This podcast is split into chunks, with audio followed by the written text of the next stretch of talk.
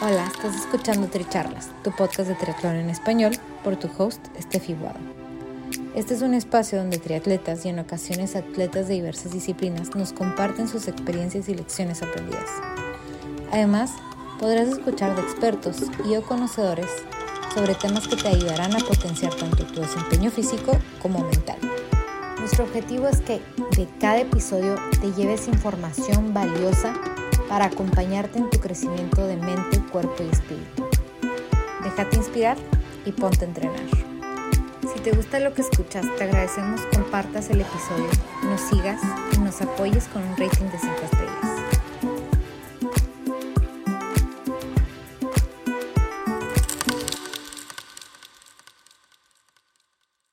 Bienvenidos al episodio 50 de Tricharlas, Preparación Mental. Yo soy Steffi Guado y nuestra invitada del día de hoy es Jennifer Lewinsky, quien es embajadora de la marca de triatlón Ohana. En nuestra charla, Jenny nos comparte sobre cómo el entrenamiento mental es un pilar fundamental tanto como el físico y la nutrición. En su compartir conocemos algunas de sus experiencias en momentos de agobio y cómo logró superarlos. Todos podemos fallar y no pasa nada. Lo más importante es disfrutar. Esperemos aprovechen nuestra charla.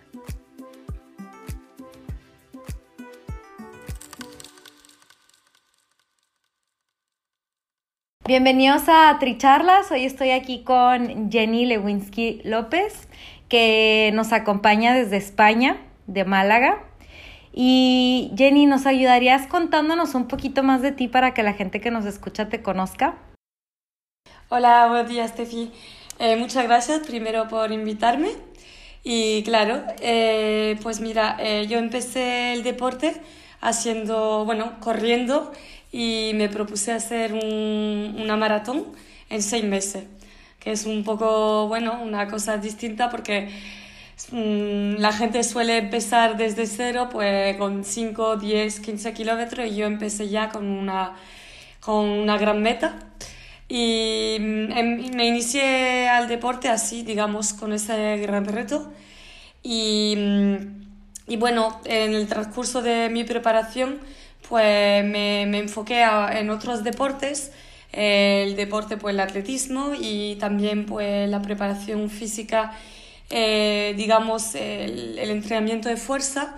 Y entonces pues me apunté a un máster de entrenamiento personal y también hice pues, cursos eh, de atletismo eh, dirigido por la, por la Federación Andaluza de Atletismo, pues para mm, tener más conocimiento sobre el deporte que me gustaba y para poder ayudar a otra gente pues, a conseguir su objetivo. Claro, entonces es parte de lo que haces, haces entrenamiento de atletismo, este, y, y además de eso, me estabas contando que, que haces otras cosas. Sí, bueno, sí, una parte de, de mi trabajo o de mi pasión es eh, ayudar a la gente a conseguir su objetivo y bueno, otra parte pues trabajo en el mundo del, de la cooperación al desarrollo y bueno, pues hay, trabajo en una empresa alemana para, para países eh, en desarrollo y bueno, trabajamos en la cooperación al desarrollo, sí. Wow. Y Jenny, ahorita que estabas contando que oh, empezaste con, con el atletismo y, y apuntaste a tu primer maratón, ¿qué edad tenías cuando empezaste en este camino? Cuatro años, 26 años, empecé con 26 años, tarde. ¿eh? Sí, wow, y antes de eso no hacías deporte, o sea, o no tan extremo. Sí, había había hecho CrossFit, por ejemplo, o mm, fitness, como suelen llamar eso para las mujeres, pero no, no había hecho nunca carreras o trail, ese tipo de cosas, no. Y bueno, yo sigo a, a Jenny en, en, Instagram para los que la quieran seguir, es Around el Mundo. Me impactó mucho que, que contabas que habías tenido algunos temas con tu espalda. Sí, bueno, yo, con 14 años me descubrieron una doble escoliosis que básicamente es la columna vertebral que hace una S, que tiene dos curvas y puede ser algo ligero que solo tiene un aspecto, o sea, un, una diferencia a nivel eh, estético y luego a nivel pues, de desarrollo está, estás bien, no tienes dolores, puedes moverte O también, pues, dependiendo del grado que tengas estas desviaciones, pues te pueden pasar cosas más eh, molestas, puedes tener dolores, em, algún movimiento que no, que no puedas hacer, em, o incluso algunas em, prácticas deportivas que, que, pues, que tienes que decir, no, ya no puedo hacer eso. Y a mí cuando, cuando fui al traumatólogo, pues me dijo que, que no podía correr, que está prohibido, prohibido correr. Eh, y cualquier deporte de impacto. Muchos deportes. O sea, el crossfit prohibido. Eh, en fin, todos los deportes de, de carrera. Eh, todos los deportes, por, por ejemplo, kickboxing, boxeo, que también había empezado antes, tuve que dejarlo. Y me dijo, pues, desenterrarme en la natación. Y punto. Y luego, ¿cómo has, cómo has hecho para, para hacer todo esto que has estado haciendo este, con, eso? Pues digamos que me, que me, gusta hacer lo que la gente me prohíbe y me gusta ir más allá de, de lo que una, un... A ver, que obviamente un médico es alguien con formación y alguien que ha hecho su estudio y entonces sabe de lo que habla, pero cada persona es distinta y, y la ciencia eh, o sea, la medicina es una ciencia que mm, cada vez se va descubriendo más cosas, eh, hay que estar al tanto. Y yo pues buscando vi que además de la natación pues podía, por ejemplo, hacer em, ejercicio de fuerza. Em, y ir a un gimnasio y eh, justamente pues, poner fuerza, o sea, no poner fuerza, sino Em, aumentar mi fuerza para proteger mi espalda. Y es lo que he empezado a hacer con un entrenador. Bueno, eso te digo, no cuando que tenía 14 años, empecé eso eh, bueno, cuando tenía 27, un poco antes de 27. Y empecé a hacer ejercicio de fuerza. Eh, para fortalecer mi espalda, fortalecer mi, mi, cuerpo entero, porque la espalda pues, es lo que sostiene todo nuestro cuerpo. Por lo tanto, es muy, muy importante de tener una espalda sana, pero no es eh, estando sentada ocho horas al día eh, que vas a fortalecer tu espalda, obviamente. Y corriendo, pues todos los impactos em, debilitan la espalda. Por lo tanto, hay que cuidarla y haciendo, o sea, el ejercicio de fuerza es fundamental para una persona que tiene eh, problemas de espalda. Y bueno, informándome, em, haciendo cursos, aprendiendo desde mi, mi problema, eh, pues poquito a poco he ido creciendo a nivel deportivo y cuando ya tenía una espalda pues más eh, sana, entre comillas, me, me, me puse más objetivos a nivel de carrera. Wow, y, y, bueno, y justo también estaba este, conociendo un poco más de Jenny y, y empezó con el maratón, continuó con con los ultra trail, ¿no? Entonces, este, por ahí también se hizo un reto de, de ocho días, este, con más de diez mil metros de elevación, una cosa así. Este, ya, ella lo contará mejor que yo. este, y recientemente, por tus 30 años, te decidiste hacer un Ironman. Exacto, sí, sí, sí, sí. Sí, bueno, el reto que, que hablas es del año pasado. Eh, después del confinamiento, pues mm, mm, con una asociación de la ataxia, que es una, una enfermedad em, poco conocida, pues quise, quise aportar mi, mi, granito de arena y después de, ellos básicamente eh, recaudan dinero durante las, las maratones de, de aquí en España, varias maratones como la Zurich de Málaga, y, como no, ya no había carrera, no recaudaban dinero. Por lo tanto, a nivel de investigación no se hacía gran cosa.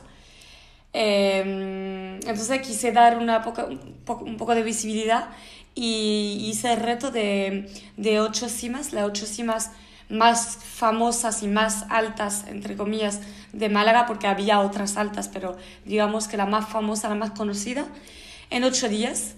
Exacto. Y, y fue un, un, gran reto porque me apoyaron mucha gente, eh, mucha gente de Málaga, pero mucha gente que no conocía de las afueras. pude contar con el apoyo de Dorsal Chip, que aquí en España pues, es el referente a nivel de carreras para apuntarte, para tener tu dorsal pues nos apoyaron eh, abriendo totalmente gratis, de forma gratuita, eh, para apuntarte a la carrera y hacer una donación. Eh, luego otras empresas y asociaciones que se apuntaron al reto y, gente. acabé la octava cima aquí en Málaga, la Marroma, y vinieron pues gente de todas partes a hacer la, la subida conmigo. ¡Wow! ¡Qué lindo! O sea, como qué gratificante también ya ahorita poder decir se logró. Sí, exacto. Eh, no, no, tenía mucha duda porque realmente cada día era un pico, salvo alguna lesión, pues era algo que accesible, accesible. Pero, em, pero sí ha sido, ha sido una experiencia increíble. A nivel de, de compartir con otras personas eh, mi pasión y aprender de ellos. Y me encanta cómo esta pasión se ha ido como adueñando un poco, formando una parte muy, muy especial de tu vida, porque es, es como que ahorita ya es una, una parte de tu disciplina, de tu estilo de vida, ¿no? Se podría decir así. Sí, totalmente, sí, sí, sí. Este, y, y bueno, hoy, hoy invité a Jenny con, con un tema especial que, que, me gustaría que nos platicara un poquito más, este, porque ella en, en lo que comparte habla mucho de, de la preparación mental. Entonces, este, Jenny, si nos pudieras explicar como qué es la preparación mental en el aspecto deportivo, por qué es importante. Bueno, primero pues yo hace básicamente dos años no tenía ningún conocimiento de, este eh, aspecto de la preparación, que, que es tan importante como la nutrición y como la preparación física y poquito a poco me informé. Luego haciendo un curso de, de atletismo conocí a un psicólogo deportivo que no tenía ni idea que existía ese, esa especialidad en psicología y hablando con él pues me di cuenta que era fundamental para un atleta em, conocer ese, ese aspecto de, de, la preparación y eh, que tenía que trabajarlo, no solo en saber que existe, sino trabajarlo. Entonces, pues cualquier eh, atleta que tenga un objetivo tiene que trabajar este aspecto porque eh, es, digamos, lo que le va a llevar a, lograr su objetivo. Es decir, eh, conocerse, saber por qué te pasa cosas, por qué tienes algunos bloqueos durante los entrenamientos o durante la preparación, el estrés, saber cómo aliviar ese estrés, dónde proviene, por qué lo tienes eh, que puede ser eh, ajeno a tu preparación o puede ser puede formar parte de esta preparación. Entonces realmente pues hay que ver un poco eh, hacer como digamos un, un, estudio previo para ver un poco en qué condiciones empiezas tu preparación hacia tu objetivo y luego ir trabajando pues todas tus debilidades mentales pero también todo lo que Mm, conlleva la preparación, el agobio, el miedo, eh, el rechazo, el, mm, el, hecho de que, por ejemplo, pues, tu entorno no esté entendiendo por qué estés todo el rato de tu tiempo libre entrenando, por ejemplo, en el caso del Ironman. En el caso del Ironman, por ejemplo, pues mucha gente no entendía. Mis amigas no entendían que este, estuviera 15, 16, 20 horas entrenando y tú tienes que tener esa, o sea, estar concienciada de que vas a tener, mm, no que rendir cuenta, pero que sí que tienes que decir, mira, eh, eso no me, no me tiene que afectar, ¿sabes? Tengo un objetivo, sé hacia dónde voy y para eso lo que tengo que hacer. Por lo tanto, hay una parte de mi tiempo libre, o una gran parte en este caso, que voy a tener que poner del lado. Y la gente que no lo entienda, pues mm, son personas que no tienen mm, su plaza a mi lado, entre comillas. Es un poco em, como eh, bruto decir eso, pero, pero es la realidad. Y poquito a poco, pues en el transcurso de la preparación vas entendiendo más o mejor, mejor las cosas. Y pues eso es todo eso, la, la preparación mental. Eh, bueno, de lo que yo entiendo y de lo que yo eh, he buscado, porque obviamente no soy especialista, no soy psicóloga deportiva. Y por ejemplo, en tu, en tu experiencia, ¿qué, ¿qué, te ha servido a ti como preparación? O sea, ¿qué es lo que tú dices? Esto, esto es lo que he implementado, esto es lo que yo he ido aprendiendo y, y me ha funcionado a mí. Porque en mis eh, metas anteriores, por ejemplo la, la, los ultra trail y demás, no me había enfocado en ese aspecto de la preparación. Eh, y entonces, pues, mm, para el Ironman sabía que, que tenía que, que, trabajar eso. Entonces, pues empecé con, con mi amigo eh, Bruno, que es eh, psicólogo deportivo aquí en Nerja, y bueno, pues me ha explicado un poco, me ha dicho lo que tenía que trabajar, por ejemplo, los momentos de agobio, porque en, durante una preparación del Ironman son muchísimos los momentos de agobio, porque eh, yo en mi caso entrené sola desde el minuto uno, eh, estuve entrenando sola. Hay mucha gente que tiene ese, ese mm, punto positivo de estar en un club o de tener amigos que, que, que están preparando lo mismo o algo parecido, pero yo, eh, como era un, una locura, porque lo preparé nueve meses sin, sin entrenamiento previo, pues tuve que entrenar sola, pero ha sido también una fortaleza. Y bueno, pues durante esa preparación eh, en solitario tuve que mentalizarme que, que, que, lo iba a hacer sola, ¿sabes? Que cuando te levantas a las 6 de la mañana un sábado sabiendo que tienes 5 horas por delante de, en bici, pues no todos los sábados va a estar ahí con la sonrisa. Y incluso pues en la bici, eh, aprender a hablarse, me, me, estuve hablando con yo misma pues un montón de horas, eh, platicando conmigo, y es bonito, al final es bonito, pero te tienes que acostumbrar porque al inicio pues yo decía, estoy loca, ¿sabes? De hecho, hice como preguntas en mi Instagram, preguntando a la gente un poco, los triatletas, si ellos solían hablarse a sí mismos durante las preparaciones porque yo digo, me estoy volviendo loca, pero no, es normal. Y sí, sí, sí, claro, porque cuando, normal. cuando estás seis horas ahí eh, sola, eh, en fin, que, que, es bonito también. Y bueno, pues eso que mm, durante toda la preparación del Ironman tenía eh, sesiones con él, eh, o semanal o un poco más espaciado al final, porque ya no me hacía tanta falta, porque tenía muy tenía, o sea, estaba muy segura de lo que hacía eh, y entonces pues no tenía tantas dudas como al inicio. Pero justo es lo que me ha ayudado también, creo. Es que al inicio pues eh, he puesto en duda todo, todo y, y poquito a poco eh, me he dado cuenta que mis dudas eran, no existían, sino que eran cosas que me estaba eh, inventando para pues, porque somos seres humanos y que tenemos, no, es como natural dudar de nosotros mismos. Si no tenemos la otra persona que nos dice, sí, tú puedes, o sí lo vas a conseguir, pero no siempre vas a tener esas personas alrededor tuya diciendo eso. Por lo tanto, es importante que tú te lo digas a ti mismo. Y eso también eh, es, eh, forma parte de la preparación es eh, tener confianza y, y, saber que sí lo vas a lograr y que sí puedes y decírtelo a ti mismo. Uh me, me, me, encanta ese concepto de crear confianza, ¿no? Porque también es como a lo mejor esas metas chiquitas que van en el camino, ¿no? Como esos pequeños logros de, wow, hoy terminé un entrenamiento de seis horas que cuando iba en la hora tres ya decía, no aguanto los pies, no aguanto, no sé, las pestañas, ¿no? Porque ya a un cierto punto te duele todo este, y que terminas las seis horas por decir una cosa y es como un pequeño logro, ¿no? Y, y dices como, bueno, esa confianza está como, hoy pude esto, mañana seguramente podré otra cosa, ¿no? O sea, es, es, esas, esos como pequeños día a día, logros del día a día que van acumulando a, a, a generar esa, esa confianza. Sí, sí, sí, totalmente.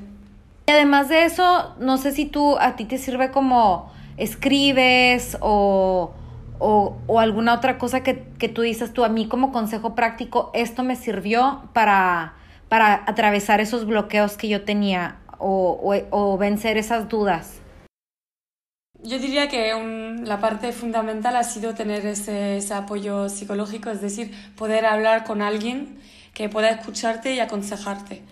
Eh, y luego, pues sí, me desahogaba también con mi cuenta Instagram.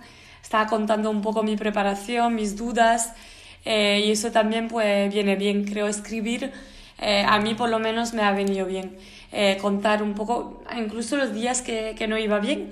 O por ejemplo, algunas veces he faltado entrenos, pues también lo contaba contaba que no soy, o sea, que soy una persona, un ser humano y que tenemos fallos y yo a veces, pues después de mi jornada laboral, eh, llegaba días que estaba dudando, digo, no lo voy a lograr. O incluso en los últimos meses o semanas, más bien dicho, em, he vuelto de un entreno, era em, un tri, era nadar, eh, bici, correr y volviendo, pues mi novio estaba mirando un, un, documental, digamos, de, de, un, de un deportista que había hecho el Ironman de Lanzarote y que casi casi no llega a, las, a los cortes, porque tú sabes que en un Ironman hay cortes, horas de cortes.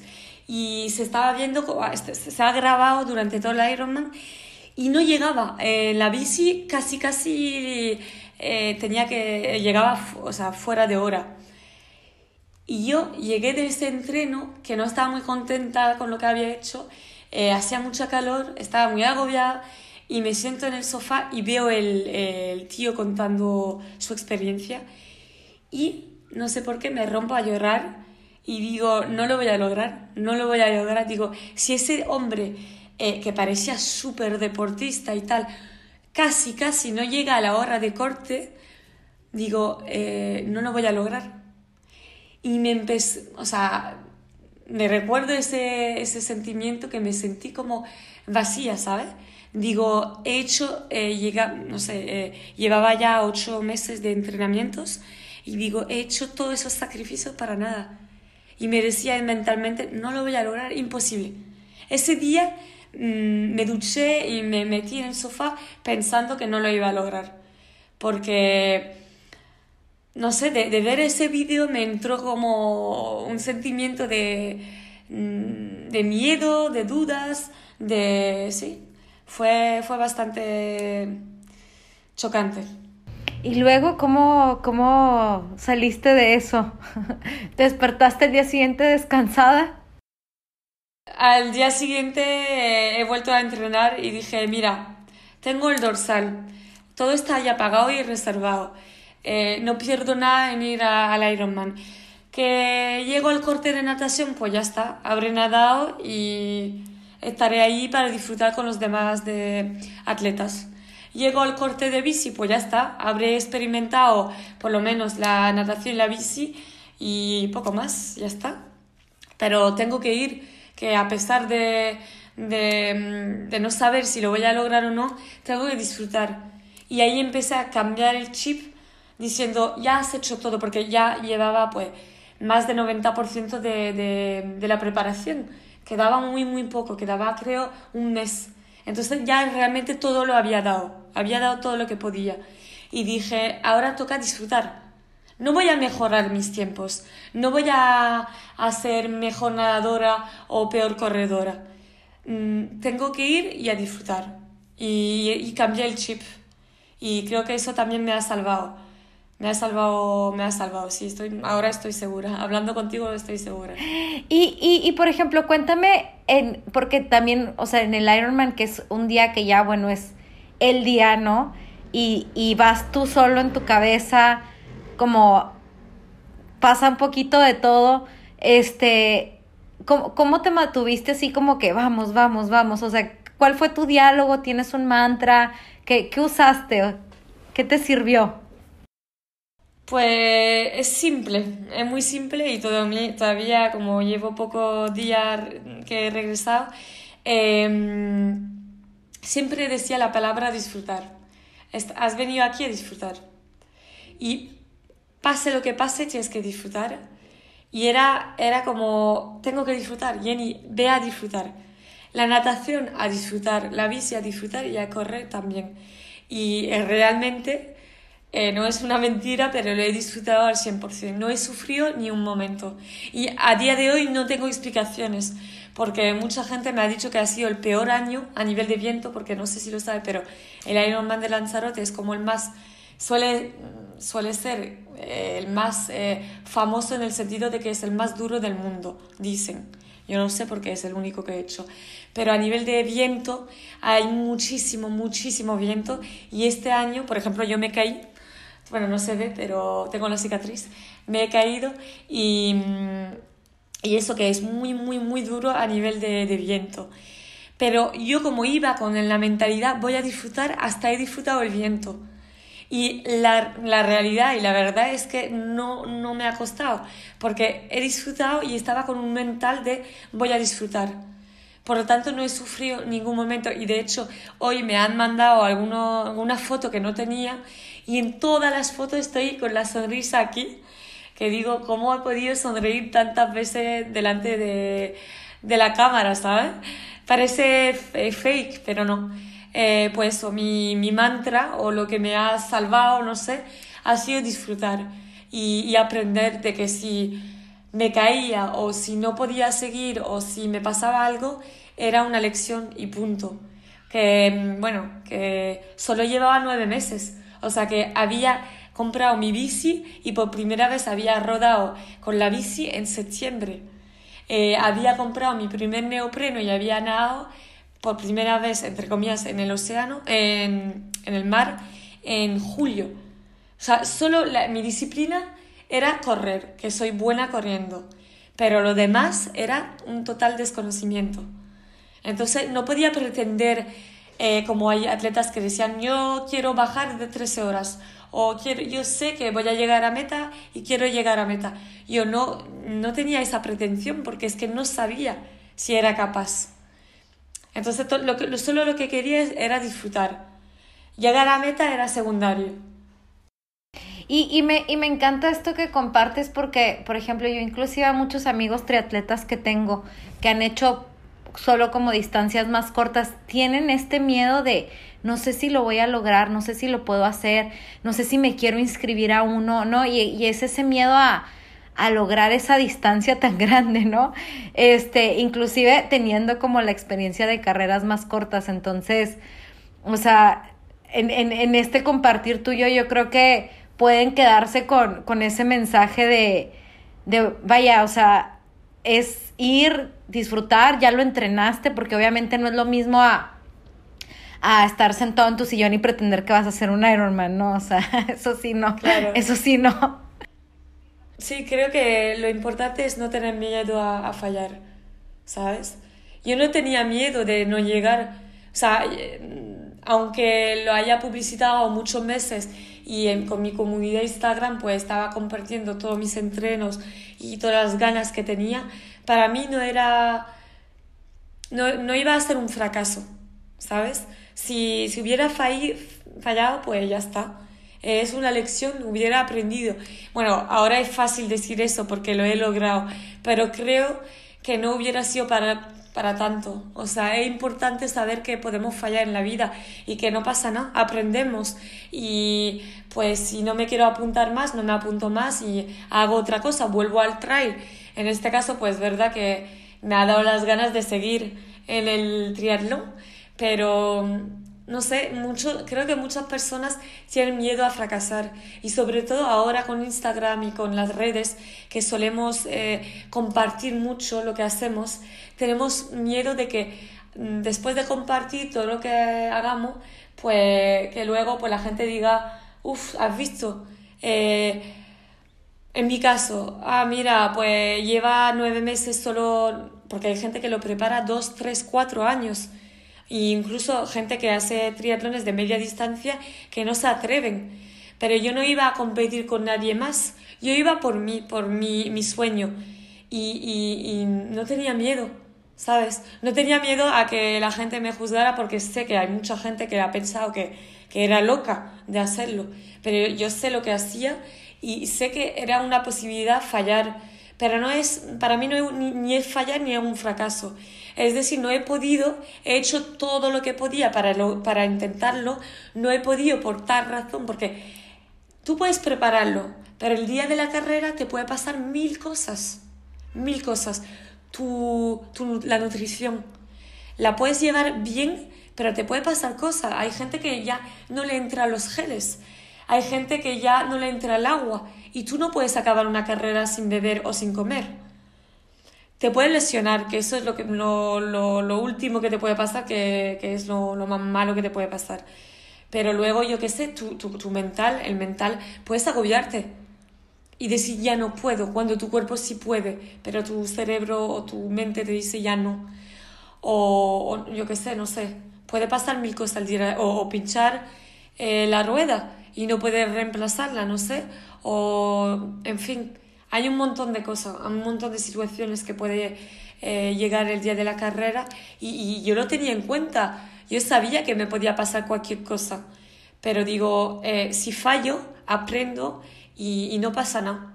Porque he intentado, he ido, he entrenado, me llevo toda la experiencia previa, la experiencia del día y, y creo que eso vale más que llegar a meta, para mí. Y, yo creo que ese es un, un, un, excelente punto como para cerrar. Entonces, no sé si quieras dejar como un último mensaje. Sí, pues justamente quiero aprovechar eso último que he hablado y, decía a gente de no tener miedo eh, de fallar y, o en el fracaso, de intentarlo y ir a por su, por su sueño y que ningún sueño es demasiado grande para nadie. Muchísimas gracias Jenny, pues ya saben, este, la pueden seguir en Instagram y, y estar pendiente de, de, las, de las próximas aventuras triatletas. Un saludo grande. Gracias por ser parte de esta comunidad de atletas inspirando atletas. Este espacio es traído a ustedes en colaboración con Ojana Triathlon, donde atletas de todo tipo nos comparten sus experiencias y lecciones aprendidas a través del deporte. Los invito a suscribirse al podcast y ponerse en contacto conmigo a través de la página en Instagram de Tricharlas, donde me pueden dar sus comentarios, sugerencias, si conocen alguna persona que tiene una historia para compartir con nosotros y estamos en contacto.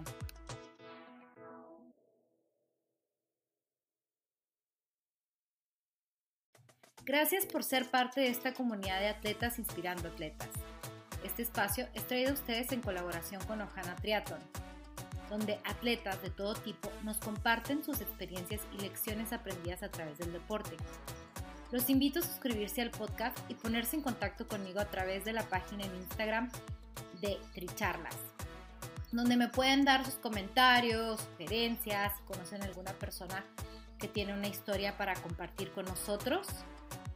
Y estamos en contacto.